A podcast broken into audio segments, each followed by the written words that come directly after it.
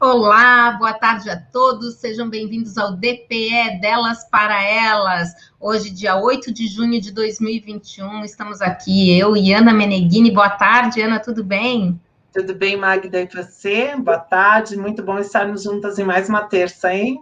Isso aí, gente, está nos assistindo? Aproveita, estamos começando. Vamos falar sobre liderança efetiva, como liderar bem os nossos colaboradores, as pessoas que trabalham, fazem parte do nosso time, para que a gente tenha resultados efetivos, né, Ana? Então, assim, aproveita, compartilha esse link já com as pessoas que você gosta, com suas equipes, é, com seus colegas da contabilidade, que vai ser muito bacana esse programa, né, Aninha?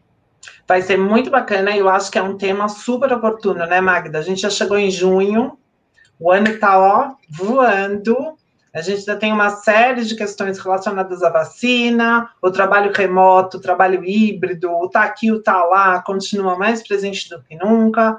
Então, como é que a gente vai fazer para ter efetividade na nossa liderança, considerando todos esses cenários, todas essas características tão peculiares do momento em sociedade que nós estamos vivendo, e um segundo semestre que está vindo aí bombando, batendo na porta fortemente, né, com índices econômicos com uma previsão melhor, mas ao mesmo tempo ainda muitos comércios não vai e vem, quase que numa sanfona do abre e fecha aí, um equilíbrio necessário, né, para o empresário, para a empresária. Então, como é que a gente pode ter mais efetividade nesse momento? E eu acho que vai ser um assunto que pode agregar muito para nossa audiência. Então, além de convidar você para compartilhar já esse link, já manda suas perguntas, manda seus comentários sobre o que, que você gostaria que a gente fizesse aqui de perguntas para os nossos convidados da tarde, que são muito especiais, e também como é que a gente pode te ajudar a entender a transacionar nesse momento a sua liderança.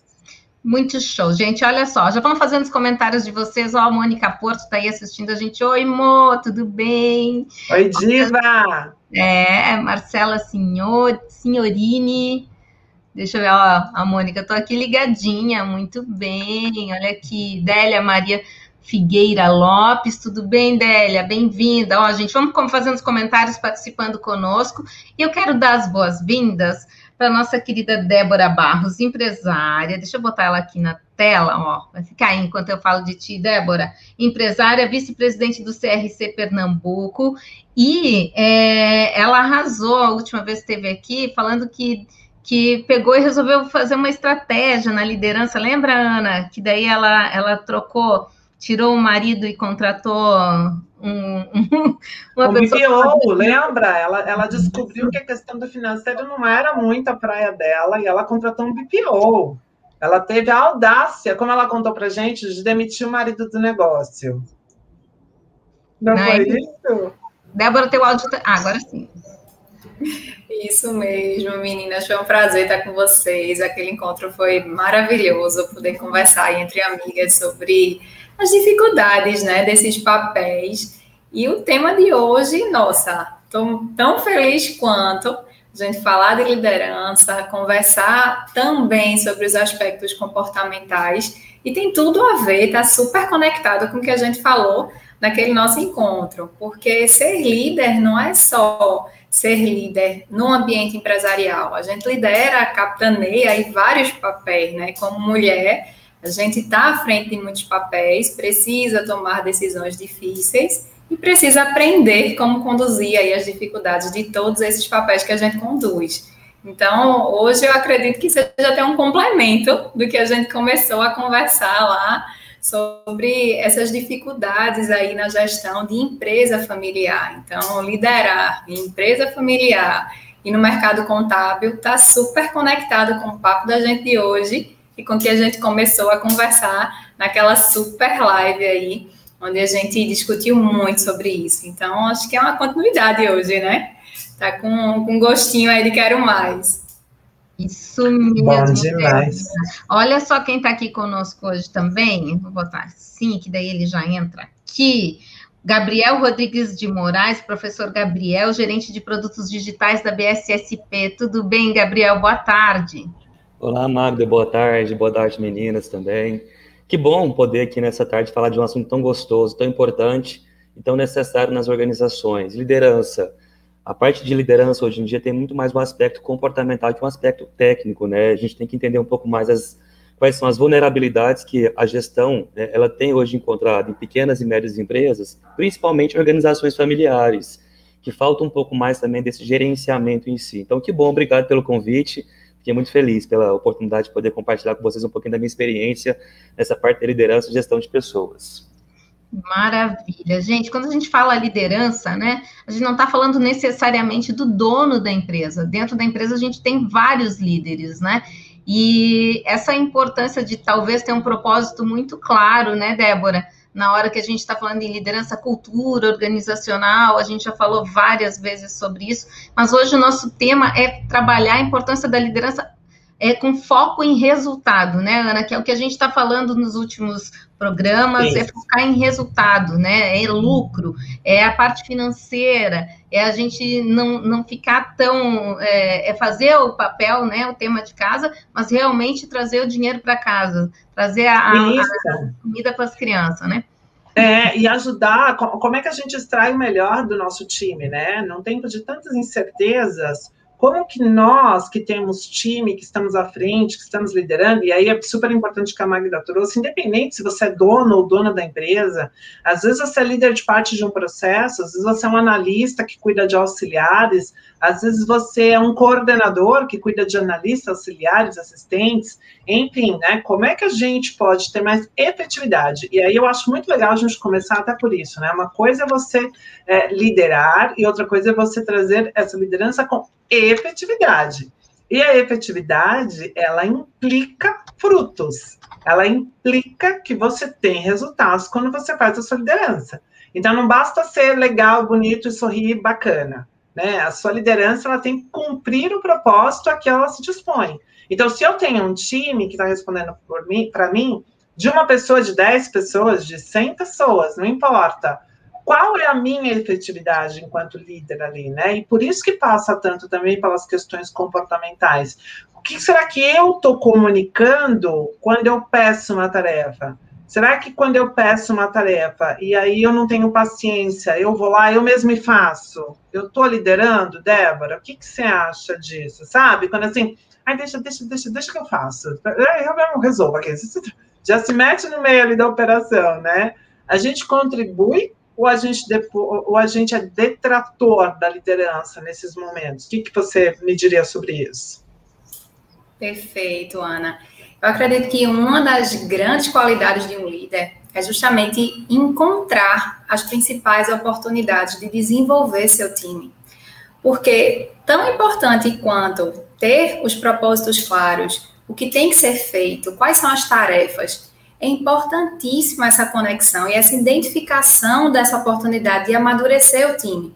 Porque, como a gente sabe no dia a dia, a gente cresce diante dos problemas, não é verdade? A gente cresce diante das dificuldades. Então, muitas vezes, a gente se depara com algumas dificuldades onde precisam ser tomadas decisões rápidas e algumas vezes acaba que aquela centralização de me dá que eu resolvo, me dá que eu quero que isso seja resolvido rápido e com o que eu entendo que é perfeito, a gente acaba perdendo a oportunidade de desenvolver o time. Então, é muito importante que o líder ele tenha essa sensibilidade de identificar essas oportunidades. Olha, eu estou aqui com um problemão para resolver. Massa, vamos ver como a minha equipe resolveria sem mim? De que forma a minha equipe está enxergando esse problema? Como esse problema foi causado? O que é que a gente pode fazer para resolver? E o que é que a gente pode desenvolver aqui para que esse problema não aconteça de novo?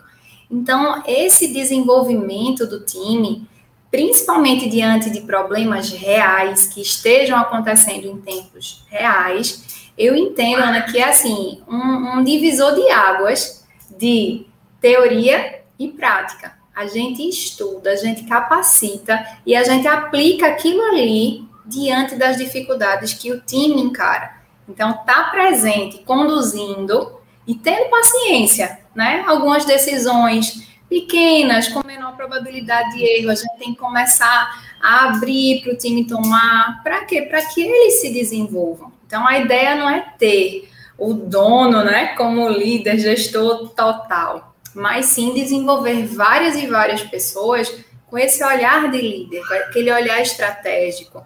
Né? Para eu atingir meu objetivo, que ações vão ser mais importantes? Então, desenvolver o time pontualmente e ajudando nesse processo de maturação, de fato, eu acredito ser um dos principais pilares de uma boa liderança, esse desenvolvimento de pessoas, sabe?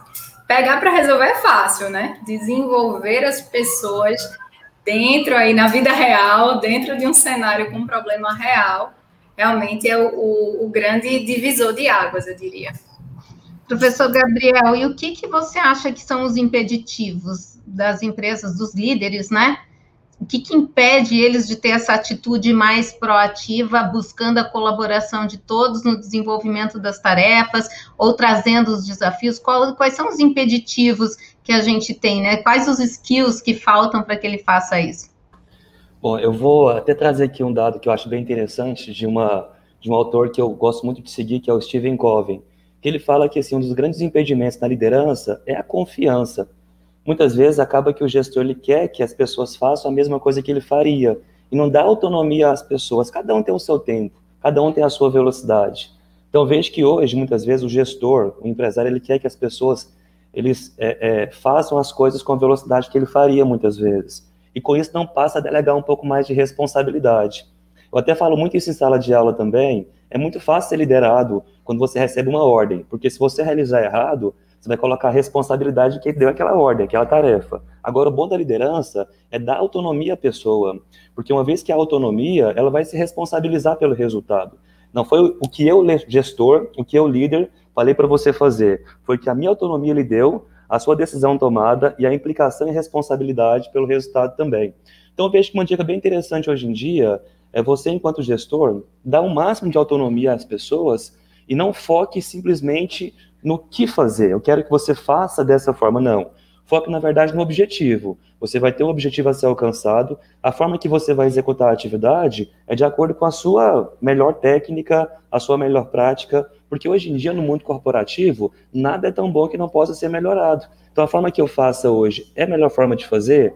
A necessidade que a gente mude esse nosso modelo mental, esse nosso mindset e dá o mais importante, a responsabilidade à pessoa para que ela possa também cada vez mais nos surpreender. Isso é o que a gestão de pessoas chama de empowerment, que é a descentralização de responsabilidade. Então veja que é um gatilho que pode auxiliar muito você na sua gestão eficaz e eficiente com a sua equipe. E o mais importante, pessoal, hoje em dia um gestor eficaz é aquele que entrega resultado. Não adianta ser gente boa, não adianta ser a pessoa que tem uma ótima relação interpessoal, se não houver essa entrega, essa capacidade de poder dar autonomia às pessoas, claro, com responsabilidade, com diretrizes, com regras, com manuais e o mais importante, com acompanhamento. Se você não realizar o seu follow-up com a sua equipe, aí também você perde um pouco mais da sua responsabilidade enquanto gestor. Perfeito, Gabriel. Nossa. E aqui eu vou colocar um comentário da Luciana, ó. A nossa rotina é tão cansativa, acelerada e pesada que quando a gente vê, já pegou para si e fez. Isso é, é totalmente real, né? É o que acontece, é o que, poxa, por que, que é tão difícil, Débora, a gente treinar uma equipe? Por que, que é tão difícil a gente conseguir passar isso para. Será que a gente contrata mal? Onde é que está o problema? Ai, Magda, ótima pergunta. Eu acredito que, assim como um, um desastre de avião não acontece por uma falha, por um erro específico. Eu acho que falhas da liderança também não são pontos específicos, são conjuntos que acabam ocasionando, de fato, a empresa não ter uma direção, não ter uma liderança efetiva. Então, no dia a dia, como a amiga comentou perfeitamente, é tanta coisa, é tanta pressão, que a gente se concentra muito nas técnicas. O que eu vou encontrar e o que eu vou entregar para o meu cliente em termos operacionais são entregas de obrigações acessórias, são tributos a vencer, prazo, pressão. Então, tudo é muito voltado para a parte técnica. Dificilmente a gente se vê desenvolvendo tanto a própria pessoa que lidera, como critérios de liderança, como aquele time. Então, um entrave que acontece muito é isso, essa falta de dedicação do desenvolvimento pessoal do líder para que ele entenda melhor sobre comunicação, ele entenda melhor sobre técnicas de liderança, de engajamento, de diretrizes, acompanhamento, entender que é diferente você delegar do que delargar, que é, ó, tome e faz, né, sem nenhum tipo de acompanhamento, sem levar em consideração o nível de maturidade que cada membro da equipe está. Então, o líder ele, ele precisa se desenvolver como ser humano, como pessoa que se relaciona com outras pessoas e desenvolvendo essas habilidades mesmo. Comunicação mesmo é uma habilidade fundamental para um líder, porque não é só o que ele fala, basta uma expressão facial, basta uma forma de você passar ali perto das mesas do colaborador, o jeito de olhar, o jeito de agir, o jeito de se expressar. Então, a gente tem vários estudos aí sobre comunicação que o conteúdo, muitas vezes, ele é a menor parte do que aquela pessoa vai absorver, né? O que chama mais atenção é a forma com que eu vou me expressar, a forma com que meu corpo está falando. Então, um bom líder, ele precisa conhecer essas técnicas, se desenvolver de fato como um excelente comunicador, para entender como passar também essa mensagem para o time, para que aquele conteúdo seja efetivo, gere de fato o resultado esperado e consiga atingir aí os níveis de maturidade esperados daquele time. Então, não é só conhecer da técnica, eu domino o fechamento de balanço. Você pode conseguir ensinar aí como ninguém, mas como você vai engajar aquela pessoa para fechar com tranquilidade, para se comunicar com o cliente, com os fornecedores. Então, é todo um contexto que envolve não só técnica, mas principalmente relacionamento, desenvolvimento de pessoas. Gabriel, tem técnica para isso? Por exemplo, assim, a gente consegue ter um manual, um passo a passo de como fazer uma liderança focada em resultado? Então, essa é a pergunta de um milhão de reais, né, Magda? Qual é a receita de bolo para a gente poder fazer uma liderança eficaz? O que a professora Débora falou faz muito sentido, a comunicação não violenta, a comunicação assertiva. Existem alguns, algumas dicas e estratégias que eu gosto muito de trazer nos debates que eu participo em sala de aula, em reuniões, a preocupação é em relação à comunicação não violenta, aumentar a sua assertividade. Um bom líder é aquele que age pela imparcialidade. E agir pela imparcialidade é a não preferência. Né? Eu não dou preferência por questão de cargos e assim por diante. Outro ponto importante também é o quê, Magda? A gestão de tempo. Eu vejo com muita frequência hoje, enquanto consultor também, inclusive, muitos líderes que não têm tempo de realizar gestão eficaz porque fazem muitas coisas operacionais. Até foi um ponto também colocado aqui na nossa conversa, o que as pessoas fazem por outras pessoas. Tem até autores que falam que o pior erro da liderança é você fazer o que é de responsabilidade de outra pessoa, porque acaba que você quer ter um resultado muito rápido e acaba que atropela as coisas muitas vezes também. Então, gerenciar o seu tempo de forma eficaz também. Processos. É você cada vez mais quebrar paradigmas. É muitas empresas, muitos escritórios de contabilidade fazem as coisas porque sempre foi assim mais uma vez eu falo, o processo realmente é esse. Hoje temos várias tecnologias que possam cada vez mais nos auxiliar no processo de liderança. Então, eu posso, quem sabe, buscar automatizar um pouco mais o processo, eu posso otimizar um pouco mais de recursos. Lembrando que otimização não é racionalização. Quando eu falo otimizar, é realizar com o mínimo possível, alcançando o máximo do resultado. Então, vejo que as dicas são uma comunicação não violenta, gestão do tempo, utilizar a tecnologia ao seu favor e muita, mas muita qualificação profissional. Querendo ou não, nós somos eternos estudantes, né? Há sempre a necessidade de você sempre buscar novas técnicas. Hoje em dia o conhecimento ele avança com muita frequência. Né? A pandemia nos fez repensar várias coisas. Uma delas é a possibilidade de você usar a tecnologia na sua qualificação profissional. Quantas pessoas fizeram cursos e formações via né, os meios online remoto? Então, são algumas dicas que vão auxiliar nesse sentido também, tá? Então foca bastante nisso, comunicação não violenta, gestão do tempo, tecnologia de informação e otimização de processos. Ana, a gente quando fala em, em, inovar, né, tem tanta gente quando a gente fala em inovação, pensa que é criar algo extraordinário. Mas quando a gente fala em rever processos, isso é inovar, se questionar o tempo inteiro, né? Porque o que a gente vê nas, nessas startups que estão criando o, novas coisas, na verdade, é o que já existe, só que remodelado, né? Num, é isso. É isso, e, e é estar tá nessa constante, nesse constante status de insatisfação com o status quo. Né? Então, isso que o professor trouxe, que a professora trouxe, o professor Gabriel, a professora Débora, falando assim: será que eu preciso fazer as coisas como sempre foram feitas? Será que eu preciso fazer as coisas pelo meu colaborador? Porque a gente teve um paradigma em algum momento de que o colaborador não atendeu, ou até porque de fato o colaborador não fez aquela entrega prevista da forma como ele deveria ter feito para alcançar o resultado esperado. Será que o meu jeito, os meus comos estão sufocando o meu time? Não, olha, tem que ser feito dessa forma. Será? Por que, tem que ser feito daquela forma? E quando a gente se dispõe a usar essa perguntinha, gente, por quê? É a coisa mais poderosa que tem no mundo. Toda vez que a gente para para falar, por que, que eu estou fazendo isso? Por que, que eu estou fazendo dessa forma? Por que, que eu estou chegando nesse resultado e não naquele outro resultado? Você está trazendo o pensamento de inovação. Você está trazendo um questionamento que vai levar a uma ação se bem refletido, ele vai levar a uma ação. E vai também te fazer, enquanto liderança, evoluir. Porque é muito importante a gente lembrar que o nosso time, em maior ou menor grau, mas com certeza em algum grau, é reflexo da nossa atuação. O time reflete aquilo que você é. Se você tem um time super maduro, talvez ele reflita menos os teus limites, as tuas incongruências que todos os seres humanos têm.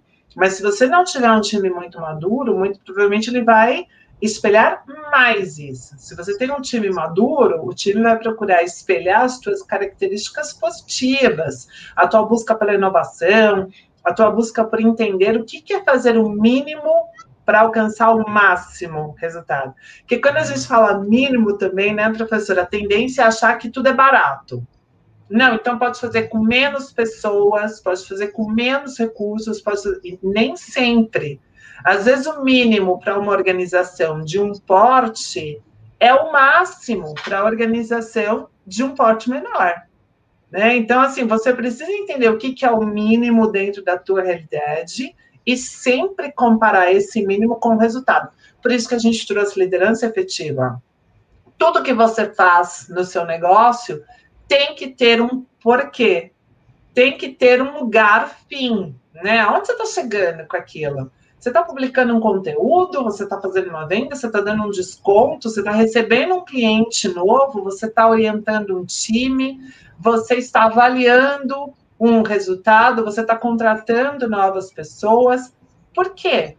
Onde você está chegando com aquilo? Como é que você está avaliando esse seu resultado? Para que a tua liderança de fato seja efetiva. E uma liderança efetiva, ela faz com que os negócios cresçam e se perpetuem. Não existe liderança efetiva em negócio que não traga crescimento e perpetuidade para o negócio. E daí eu quero muito puxar de novo essa fala, que é a necessidade do aprendizado contínuo é contínuo mesmo, não é, professor? Ele nunca termina. Não tem esse negócio de, ah, já estudei tudo que eu precisava estudar sobre liderança.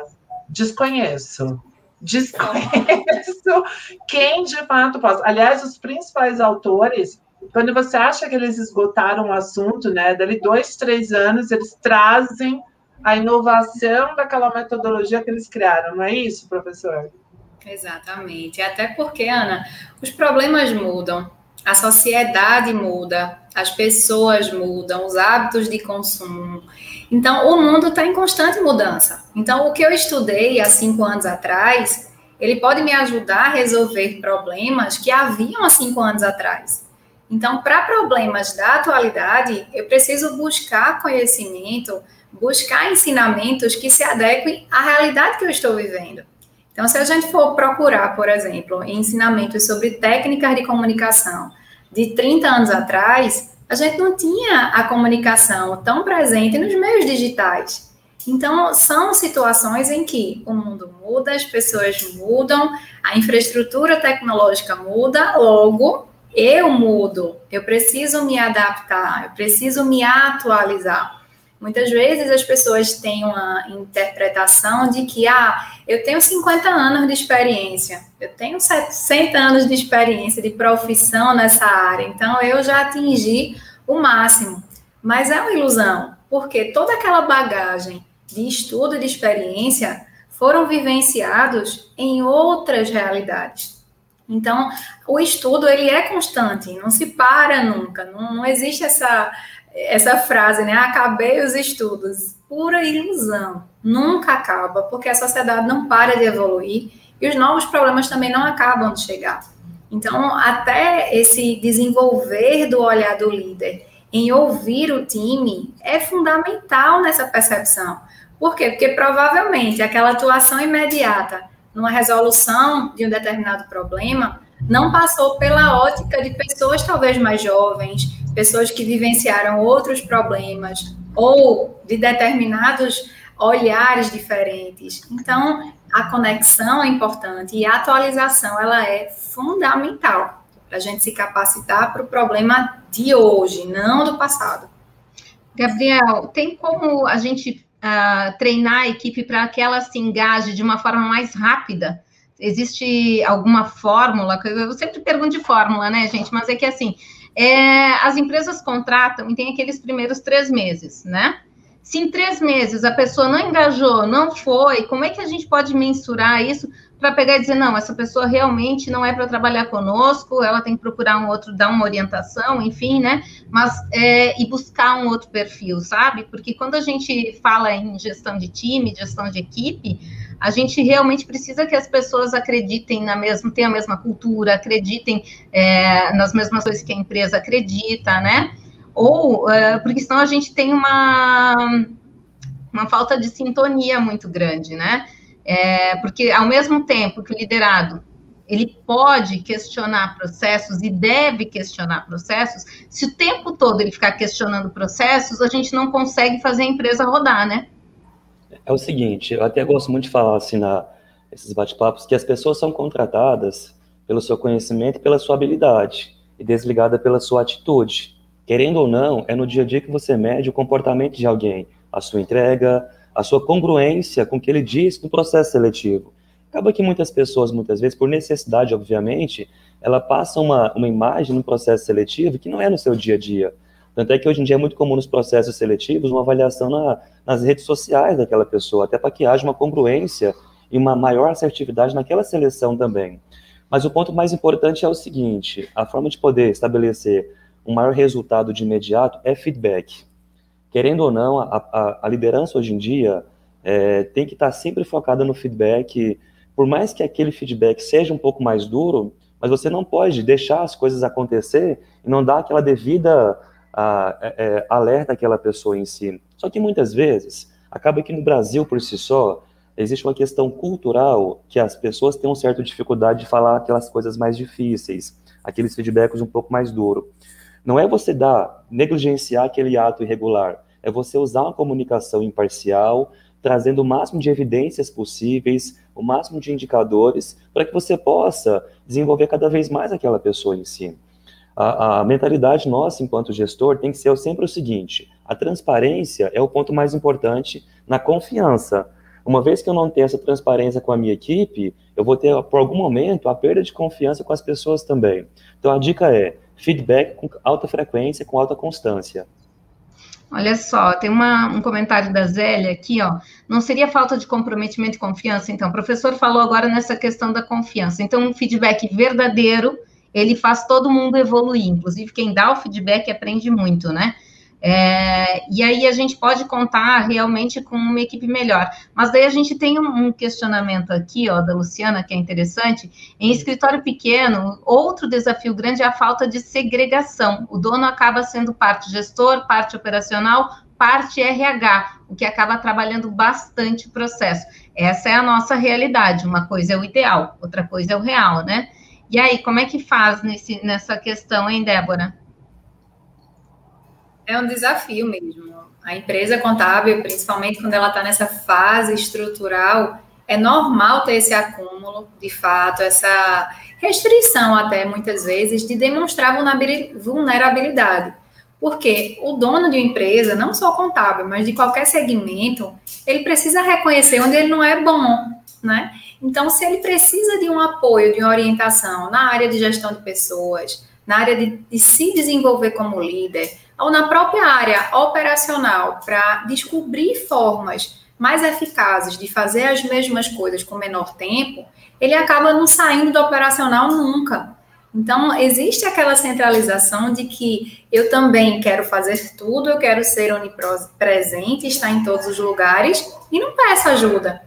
E pedir ajuda não é necessariamente contratar alguém fixo para desempenhar única e exclusivamente aquelas atribuições. É procurar parceiros, né? Como meu exemplo aí, ó, financeiro não está legal, a gente tem que reconhecer, ó, eu estou com essa área vulnerável e eu não sou boa nisso. Então vamos terceirizar, vamos pegar uma consultoria, vamos, eu não tenho condição de pagar alguém para ficar aqui todos os dias do mês. Mas um dia na semana, 15, 15 dias, e aos pouquinhos aquilo vai ganhando corpo, o gestor vai conseguindo sair um pouco da operação, se desenvolver e desenvolver as pessoas.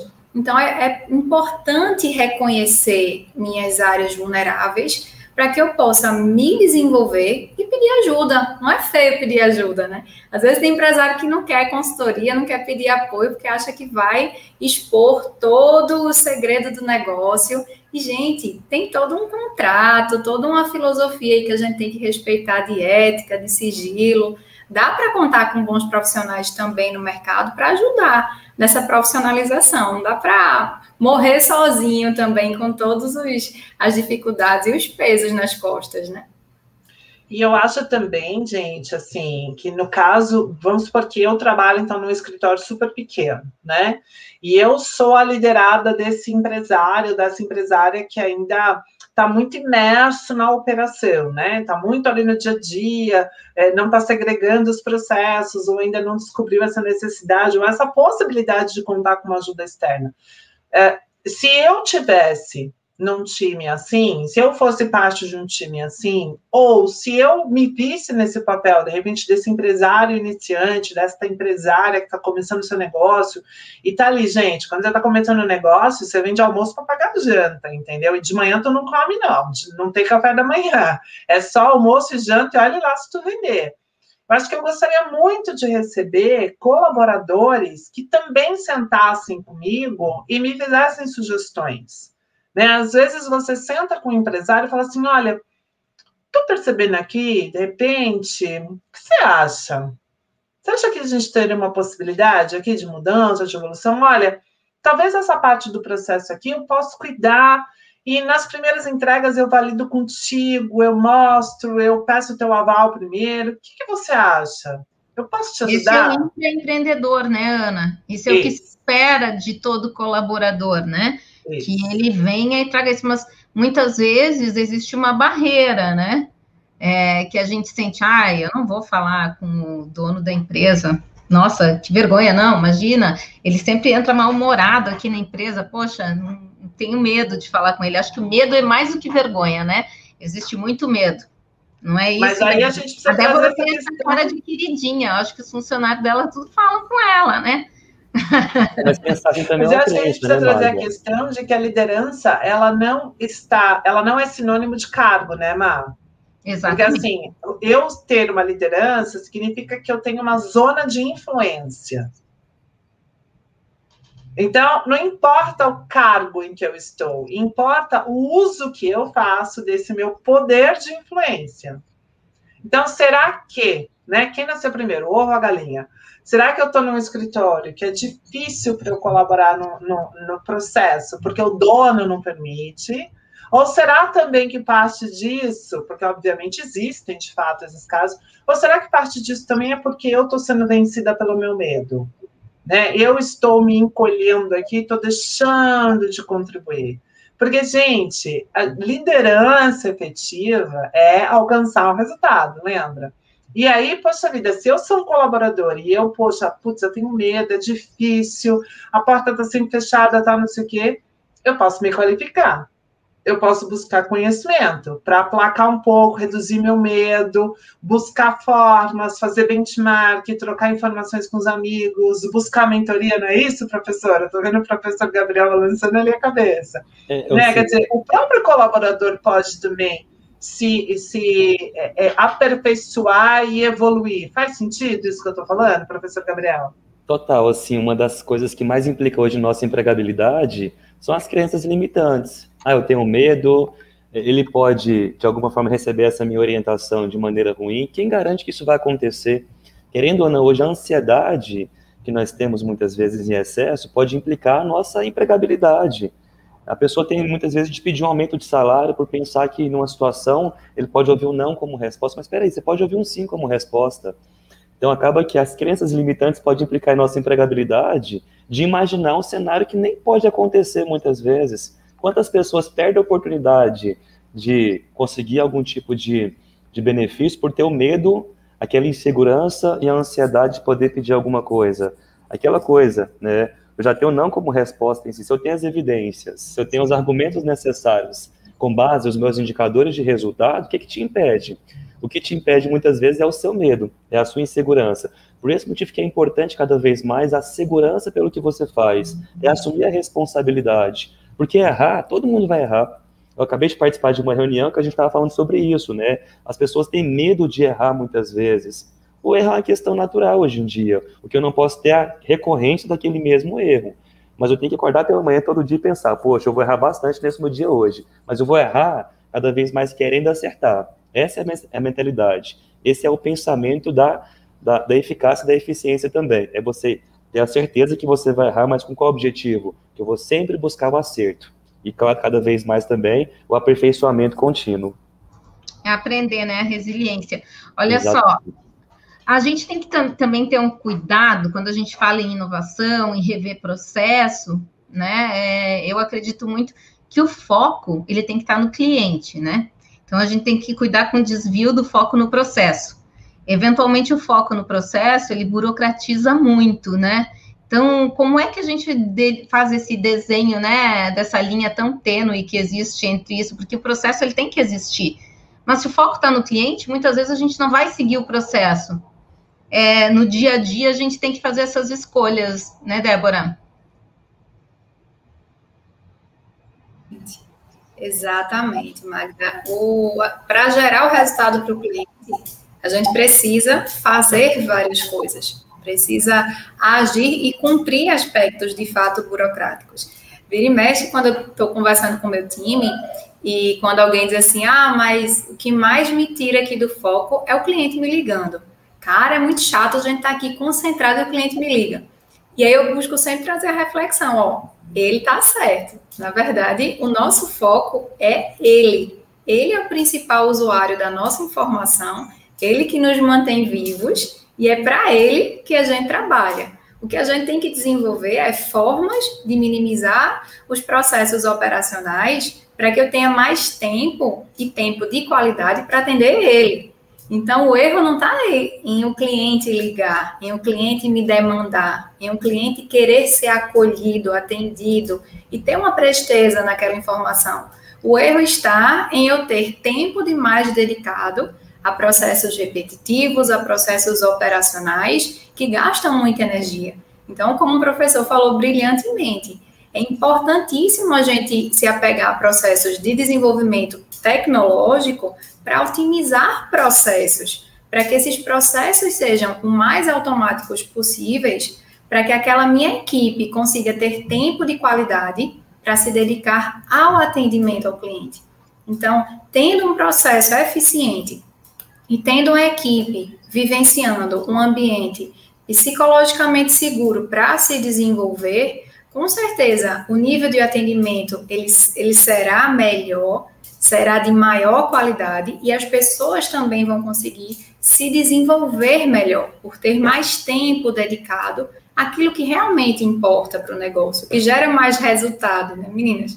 Que é o objetivo final, tem que gerar resultado, senão não paga a conta. Professor, tem como mensurar esses resultados? Assim, deve ter com certeza, né? Mas o que, que qual é a, o dado mais valioso?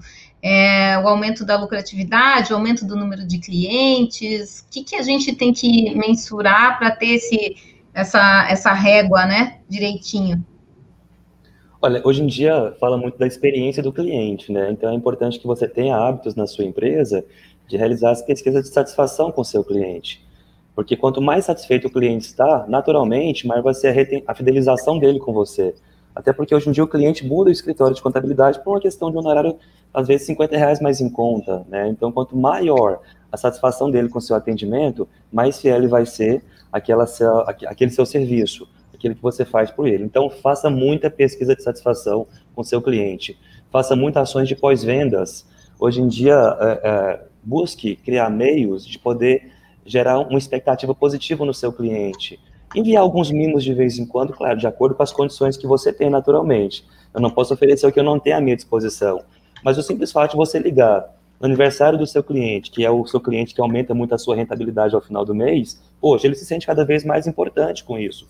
Tenha o máximo de informação do seu cliente, crie esses meios, porque isso vai cada vez mais estimular a você elaborar, de acordo com a sua equipe, de acordo com a sua criatividade, ações a fim de aumentar um pouco mais sua experiência com ele. Então, hoje o que gera cada vez mais aumento de longevidade é experiência com o cliente. Então, pesquise muito, tá? Tudo bem, aí a gente fala, tá, a experiência do cliente é muito importante, né? Mas daí a gente contrata um colaborador novo e não treina ele para isso. Que é o que acontece, não dá tempo, a pessoa entra lá e já cai na rotina, rotinão, né? Vai fazer a folha, vai fazer isso, vai fazer aquilo.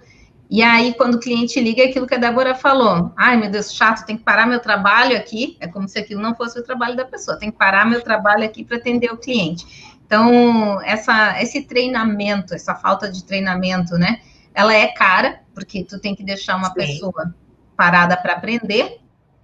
E, mas ao mesmo tempo, eu acho que se, se a empresa ela tiver já com esse foco muito claro no cliente desde o início, né? Talvez fique mais fácil. O que, que vocês acham? Olha, Eu acho que tem que tomar uma decisão, Má. Tipo, ter um processo de onboarding, sabe? A gente está falando sobre liderança efetiva. Então, assim, se eu quero ter uma liderança efetiva, eu quero que meu time tenha a consciência da importância do cliente, chegou um novo colaborador meio período que seja, mas eu preciso fazer um processo de integração aqui. Eu preciso fazer um processo de onboarding, eu preciso deixar claro para eles os valores da minha empresa. Aquilo que é muito importante para mim, quais são as métricas de sucesso aqui. Então, olha, deixar o telefone tocando sem atender é um problema aqui na nossa empresa. O funcionário já vai entender que, olha, tocou o telefone, opa, alguém tem que atender. Não importa se é para mim ou se é para o outro, mas alguém tem que atender. Deixar o telefone tocando não pode, é pecado capital. Porque pode ser um cliente. Entende? Então, às vezes, são pequenas dicas, né? Assim, pe pequenas. A gente fala em liderança e as pessoas, às vezes, também, como eu gosto sempre de dizer, elas romanceiam, né? Então, vamos uhum. desgourmetizar, gente? Desgourmetiza. Vamos lá, ó, pé no chão. Liderança efetiva. Bom, os meus colaboradores, eles têm que ter a consciência da importância do cliente, a consciência da importância de uma resposta rápida e, e concisa, né? Uma resposta que seja é, eficiente no final do dia, que tenha clareza. Ah, eu quero que eles, então, se sintam à vontade para me fazer sugestões. Cara, você estabeleceu três é, é KPIs aqui, três métricas para você medir e colocar, usar no teu dia a dia e ir se tornando efetivo. A gente vai se tornando uma liderança efetiva. E na as pessoas se transformam, né? Conversa. Quando você faz isso, toda a equipe se transforma, porque sente uma, uma liber, liberdade maior em fazer as coisas, né? É, e também tem que, uh, tem que dar, eu acho que tem que ter uma, uma, uma, forma de dar vazão isso de forma que não seja invasivo para o gestor, né? Sim. Talvez criar um, um, lugar, um horário, uma reunião específica, onde você se dispõe a ouvir esse tipo de coisa, né? Porque, eventualmente, senão toda hora as pessoas vão ficar te chamando para te dar ideia. Tipo, sempre, toda hora, alguém vai ter uma ideia nova. Isso também gera improdutividade. Então, assim, Sim. eu acho que os canais para dar vazão e para eles têm que existir, né? É, e aí você tem os rituais, né? Cultura de uma empresa se faz nos rituais. Então, turma, toda sexta-feira, às quatro e meia da tarde, então, finalzinho do expediente, a gente vai fazer um balanço da semana. Nesse balanço da semana, cada um tem três minutinhos para uma fala. A pessoa já vai parar para pensar a semana inteira, puxa, eu tenho três minutos, o que, que eu vou falar? E aí, na primeira vez que você abre, a pessoa usa nove minutos para falar. Não tem problema, você tem que ir orientando, educando para ela chegar de nove para oito, para sete, para seis, para três. Né? Vai pulando, vai fazendo. Porque a liderança, gente, é atividade constante, é prática, é ritual, é estabelecer as métricas e é se desenvolver. Não adianta também, ah, eu quero ser um líder efetivo. Beleza. Quantos livros você leu esse ano sobre liderança? Ai, nenhum. Tá bom. Não gosto de ler. Beleza. Quantos você ouviu? Ai, nenhum. Hum. Quantos TED Talks você assistiu no YouTube de graça? Uma palestra de 15 minutinhos. Ai, não gosto. Ah, hum. Quantos eventos você foi? Né? Assim, eh, também não dá para a gente dizer é, é, o que nós mulheres sofremos constantemente, né? Vamos fazer um parênteses aqui, mesmo com a presença do professor Gabriel, né? A gente vive querendo ser magra, mas não abre mão do chocolate, né, gente? É isso. É, ontem mesmo eu detonei uma caixa. Mas, então, você quer ser um líder efetivo? Você também precisa colocar no seu dia a dia a prática da aquisição de conhecimento. Gente, e o conhecimento hoje é muito democrático, a gente sempre fala isso. A gente está aqui toda terça-feira, está toda quarta-feira com o Conte News, conteúdo de altíssima qualidade, gratuito, aberto. Não conseguiu assistir ao vivo? Assiste depois, ouve no Spotify. E nós também estamos trazendo cada vez mais a divulgação de eventos que tem tudo a ver com a comunidade contábil e que estão expandindo as fronteiras do conhecimento, não só para as questões técnicas e transacionais, mas também para essas questões de liderança, de inspiração, de desenvolvimento humano, que eu acho que é um pouco do que o Pensar Contabilidade está fazendo, não é isso, professor Gabriel? Isso aí, pensando nessa questão da qualificação profissional, a, o Pensar Contabilidade é um congresso 100% online, com mais de 300 horas de conteúdo, inovadores, conteúdo contemporâneo, não somente na área contábil, mas é uma, um congresso multidisciplinar, com várias trilhas. Na verdade, são 17 trilhas de desenvolvimento de conhecimento. E o mais importante, é gratuito, 100% gratuito. Basta que você acesse o site do pensarcontabilidade.com.br, faça sua inscrição e é só aguardar acontecer o congresso, que é do dia 13 a 19 de junho, com conteúdos incríveis, contemporâneos e com várias é, oportunidades de qualificação profissional com certificação, que é o mais importante também, porque hoje em dia é importante, na sua formação curricular, você comprovar aquela qualificação que você participou. Então, ao final, você vai ter como também receber o certificado das horas participando em relação ao congresso. Aproveite o máximo, até porque muitas pessoas põem como desculpa não ter grana, se qualificar. Tem vários eventos, como o de vocês, por exemplo, né, como Pensar Contabilidade, que viabiliza conteúdos incríveis com pessoas altamente qualificadas e de maneira gratuita. Eu acho que está muito democrático, né? E a Débora também está falando numa trilha de compliance, não é isso, Dé? Exatamente, Ana. Eu estou na trilha do Luiz Nóbrega, né, falando sobre 10 mandamentos aí do compliance para empresas familiares. E até pegando o gancho do professor, que, gente, profissionais de contabilidade, eles não só precisam se atualizar, como têm uma obrigação legal, né? Como vice-presidente lá do Conselho Regional de Contabilidade em Pernambuco, a gente acompanha que os profissionais, principalmente ligados à área de auditoria, de perícia, né, que trabalham CVM, SUSEP, como também grandes organizações, eles precisam ter pontuação mínima anual de 40 pontos com a educação continuada. E aí, nesse período de pandemia, está sendo reduzido para 20, mas ainda assim é algo obrigatório, senão a pessoa não pode atuar. Então, não é só uma questão né, de desenvolvimento pessoal e profissional, é também obrigação legal.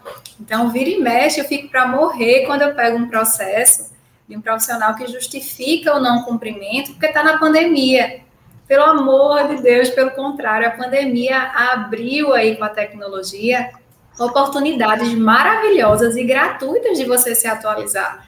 Então, é um, um passo aí fundamental para os profissionais se desenvolverem, se atualizarem, estarem em dia também com seu registro e abraçarem essas oportunidades. Então, sem mimimi, sem desculpa, né? Aproveita que está em home office, aproveita que não está saindo muito, se conecta aí com a internet e vai estudar, vai se desenvolver, vai aproveitar esse tempo para evoluir como profissional.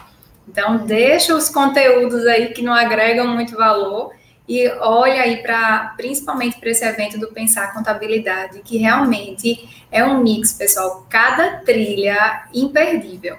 Quem bem soubesse fazer as 300 horas, porque não tem uma que você diga assim, ah, eu vou querer só essa ou essa.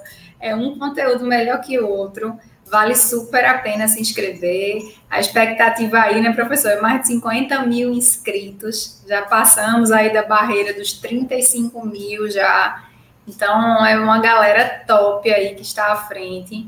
Então, super, super recomendo e reforça essa importância, né, da gente se atualizar. Informação super atualizada, na verdade, 40 mil inscritos. Acabei de buscar informação com o nosso marketing. 40 mil inscritos. Né?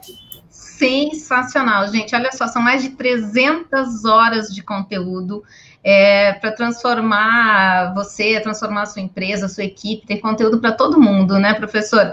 Faltam só quatro dias, ó, eu entrei no site agora, quatro dias, 16 horas e 48 minutos para dar um up na sua carreira com Pensar Contabilidade. Acesse lá, pensarcontabilidade.com.br, tem BR, tá, gente? Não é só .com. Eu fui acessar agora que errei. É pensarcontabilidade.com.br. Acessa e confira e se inscreva, porque vale muito a pena.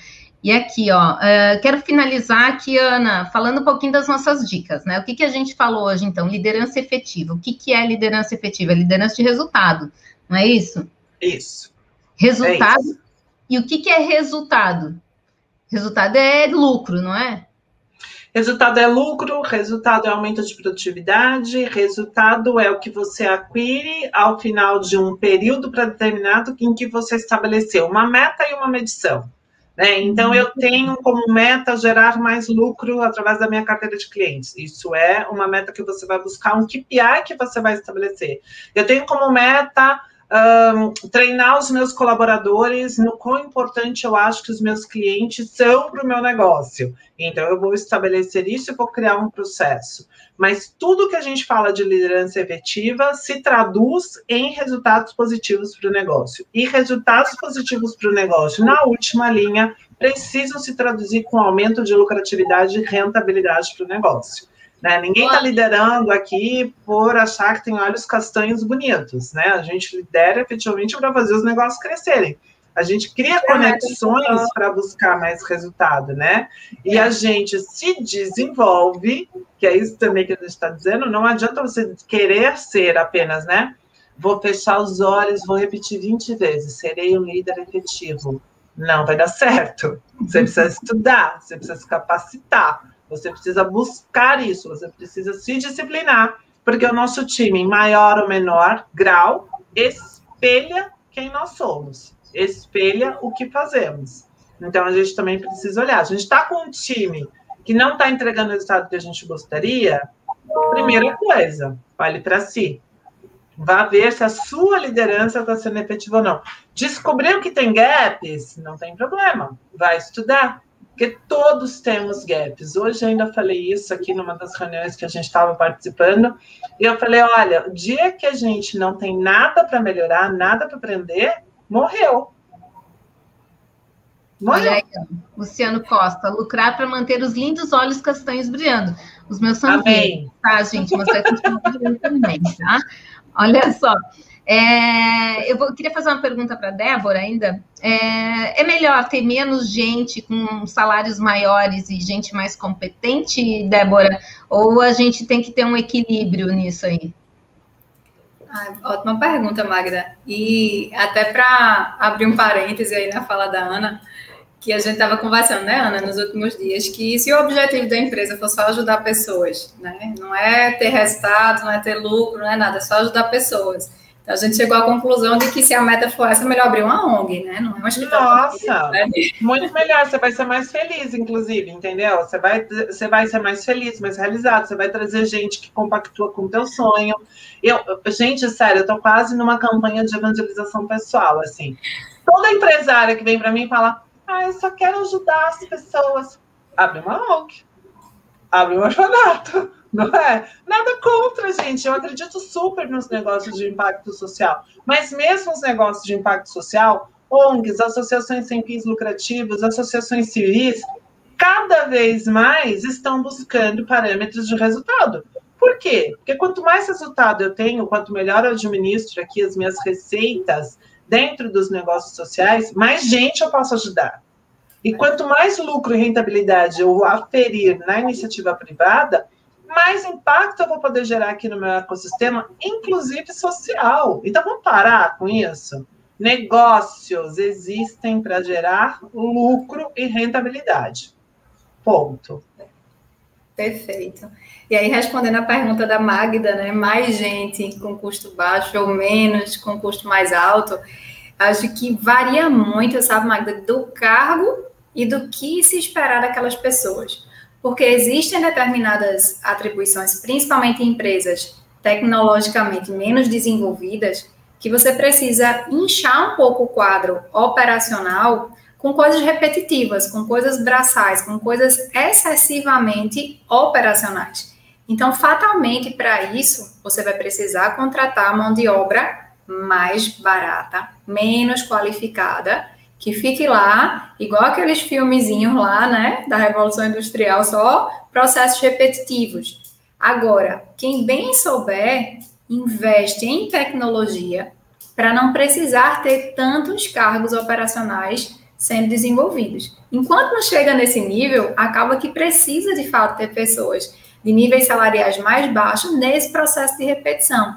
E até é um, uma dica que eu dou para o pessoal que está nessa base, sentindo que suas atribuições estão muito repetitivas, se desenvolverem em melhorias, em otimização de processos, em tecnologia, para justamente subir de nível. Se desenvolver como líderes, se desenvolverem como solucionadores de problema, para que aí se torne cada vez mais longe do processo e identifique cada vez mais oportunidades de automação naquela base. Aí você chega num nível em que você tem pessoas intelectualmente mais desenvolvidas e com processos operacionais delegáveis, terceirizáveis ou automatizáveis, o que sem sombra de dúvida vai se tornar mais barato. Mas precisa de mentes pensantes aí, né, para fazer isso rodar.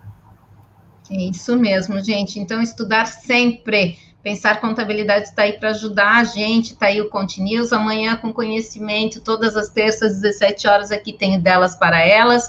E outra coisa, agora continuando nosso resumo aqui, né, Ana? Aí a gente tá, a gente falou de engajar rapidamente as pessoas, porque existe uma rotatividade, uma cultura de rotatividade até nas empresas de contabilidade, né? É, isso é muito ruim, né? Então, eu acho que isso tem a ver tanto com o processo da cultura interna, né?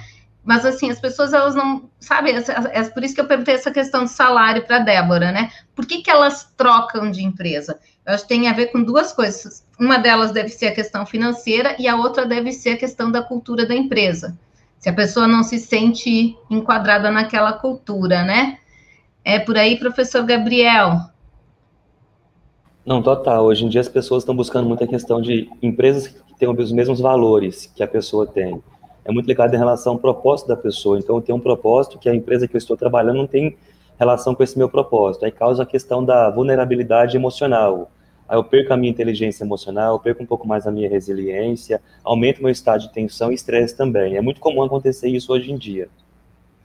Ó, o Alessandro está perguntando aqui, ó, gente, o que, que, seria mais vantajoso, investir em tecnologia automatizada ou contratar pessoas e qualificá-las?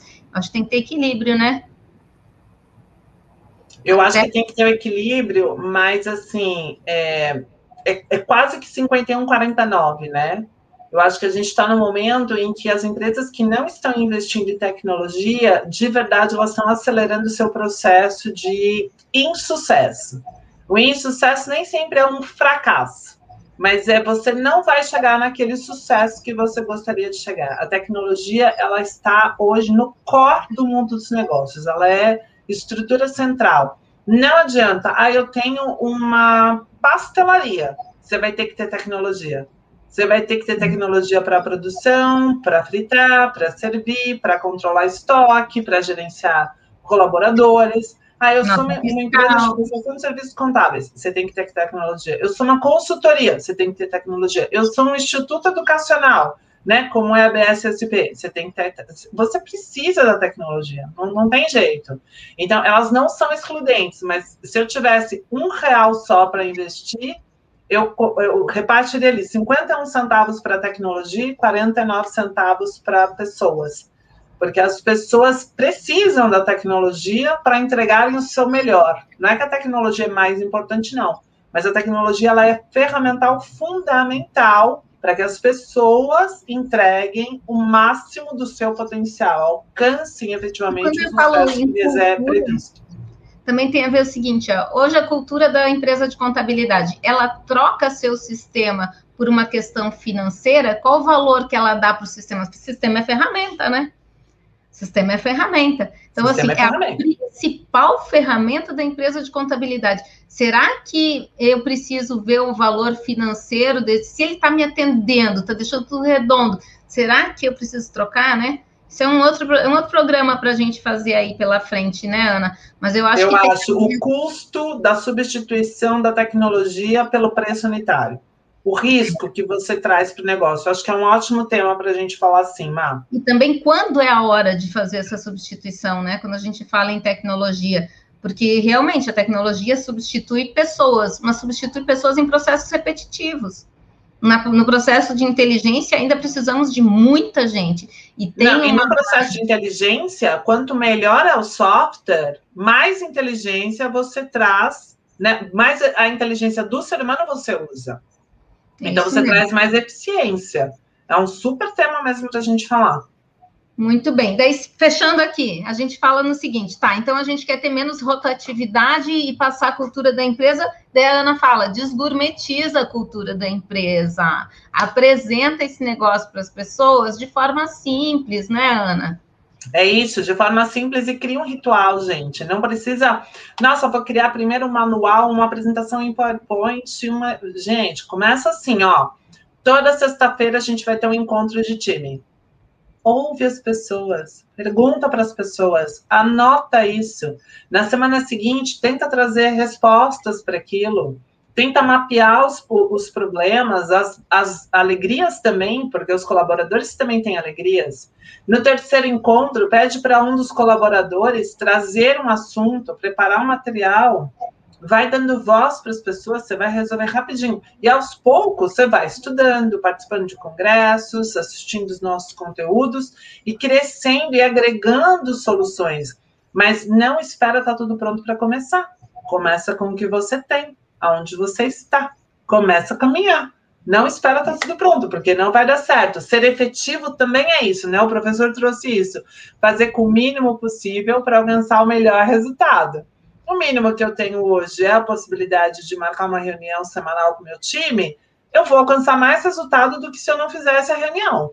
Então, eu vou fazer esse mínimo para alcançar um resultado maior do que eu estou tendo hoje. Eu gosto muito de uma fala do Mário Sérgio Cortella, que é: Deus, o seu melhor na condição que você tem, enquanto não tem condição de fazer melhor ainda, né? Então, desse é melhor. Se a condição que você tem é essa, faça o seu melhor, sabe? Que o resultado vai ser é, é, excelente. É melhor isso do que não fazer nada, gente. Você só tem que saber onde é que você quer chegar, né? Quem não sabe onde quer ir, vai para qualquer lugar, né? É, eu acho que é isso. Fechamos 18 horas e 4 minutos. Amanhã, gente, tem é, continuos, 17 horas aqui, né? Lembrando, muita, muito obrigado, professor Gabriel. Gente, acessa lá pensarcontabilidade.com.br. Obrigada, professor. Obrigado vocês pelo convite, está à disposição sempre.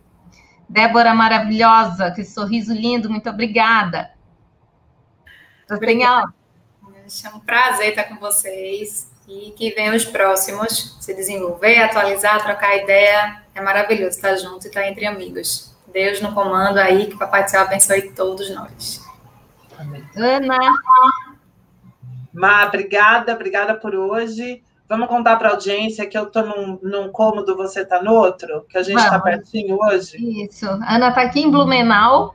Estamos trabalhando muito juntas aqui. Ela está no quarto do meu filho, eu estou no, no, quarto de visita aqui. Você sempre vê, né? Aquele negocinho coberto e tal, né? em breve vai ficar, esse quarto aqui vai virar um, um escritório, né? Não tem jeito, vou continuar trabalhando em casa, então vou ter que deixar mais decente esse negócio aqui para gente, né? E quero, espero que vocês tenham aproveitado esse conteúdo, achei muito rico, né? Muito simples, muito fácil de aplicar. É, tem que começar, gente. É aquele hashtag só vai, lembra, Ana? Hashtag Isso. só vai, foi assim que a gente começou, e assim que a gente espera que vocês também é, continuem aí. Vão, vão, se libertem desse negócio do perfeccionismo, né? Só vão. E o DPE está aqui. Comecem. Né? Conexões que geram resultados. É isso que a gente faz aqui. E o Continuous, se a notícia está no Continuous, amanhã espero vocês. Beijo, gente. Beijo, tchau, gente. Tchau, tchau. Tchau, tchau. Até mais.